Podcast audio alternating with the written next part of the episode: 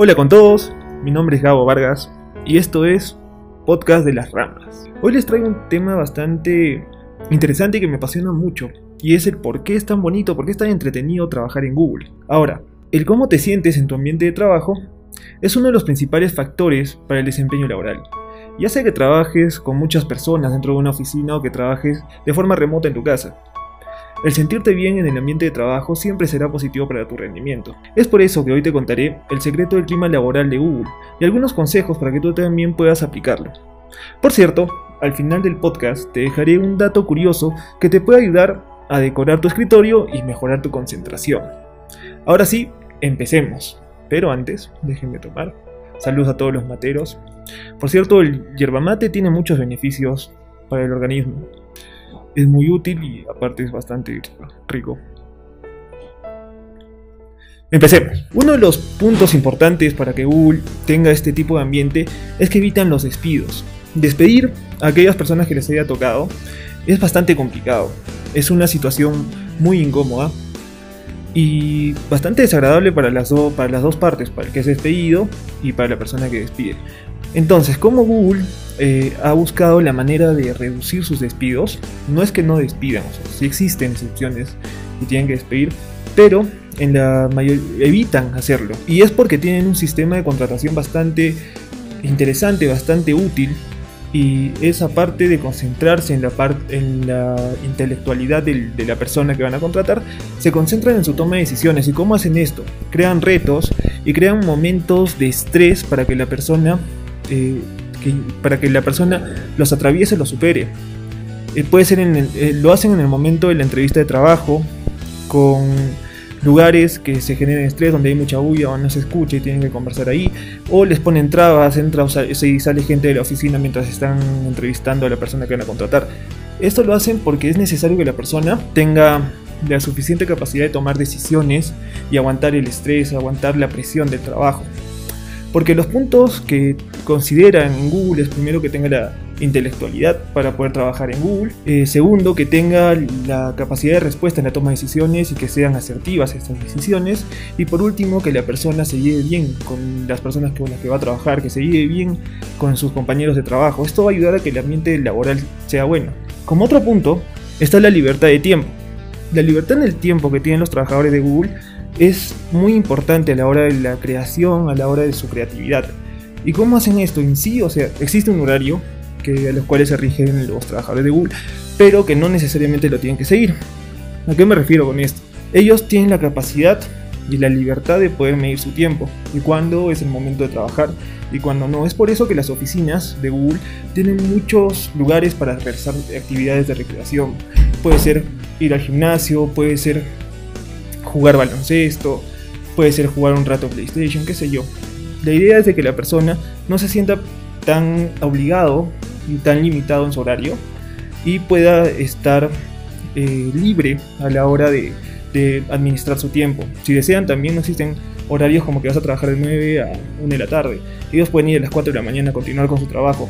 Miden la, la respuesta o el rendimiento de, los, trabajadores según los objetivos que se han trazado. Ahora, eh, otro punto interesante, y si tú trabajas con personas o eres jefe de un área o tienes tu propia empresa, yo te recomiendo que lo apliques. Es la libertad de opinión dentro del trabajo. Y no me refiero a la libertad de opinión solamente a la hora de, conversar con, con, una persona y que ella te cuente sus ideas, sino de, tomarlas en consideración a la hora de aplicarlas dentro de la misma empresa o del mismo, de la misma área. La libertad de opinión en Google eh, ayuda a que las personas se sientan comprometidas y generen pertenencia con la empresa, porque saben que su opinión es considerada y es útil, es muy valorada.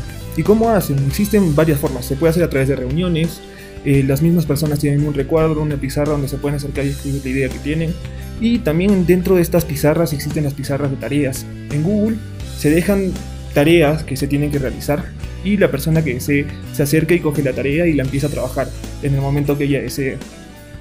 Estos son los, los horarios o el tiempo libre donde las personas pueden aceptar retos nuevos y eh, trabajar para esas nuevas tareas o crear nuevas tareas y, y ponerlas a prueba.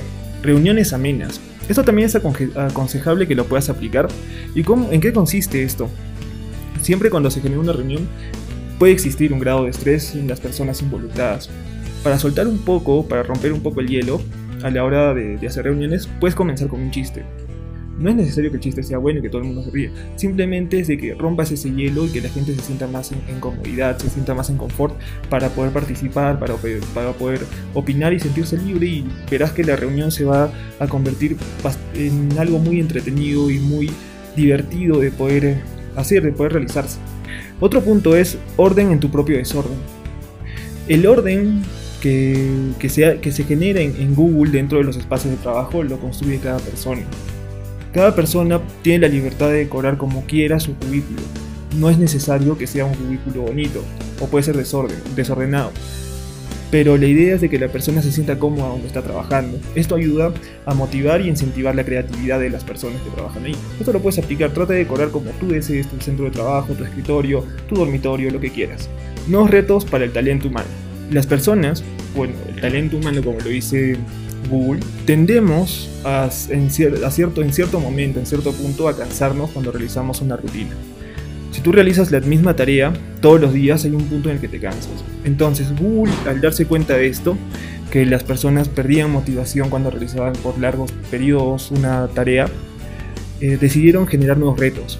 Acá entran también los retos libres que se generan en la pizarra que les comentaba, pero eh, esto también lo aplican por ejemplo, tú eres un community manager y estás trabajando en redes sociales y hay un punto en el que te estás cansando y lo que hacen los supervisores de Google es te dan un nuevo reto. Puede ser incluso que te cambien de área y tú tienes que volver a aprender, te, sientes motivado porque es una cosa nueva que estás aprendiendo y que también te tiene que gustar. Entonces puedes generar nuevos retos con la persona que trabajas, genérate nuevos retos para ti.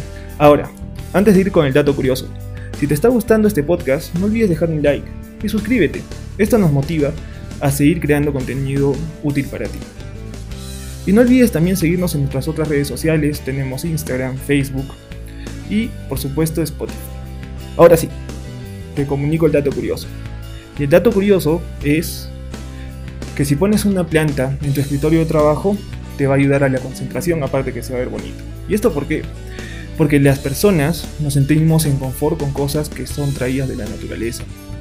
Los colores verdes o vivos si tienen una flor también ayudan a que nos sintamos más inspirados y motivan a la creatividad. Así que, si no es en tu cuarto, si no es en tu, en tu dormitorio, intenta tener una pequeña maceta con una flor bonita. Esto va a ayudar a que se vea más bonito, más bello tu escritorio y va a ayudar a que te concentres. ¿Qué más? Eso ha sido todo conmigo. Mi nombre es Gabo Vargas y esto ha sido Las Ramas. Nos vemos, chao.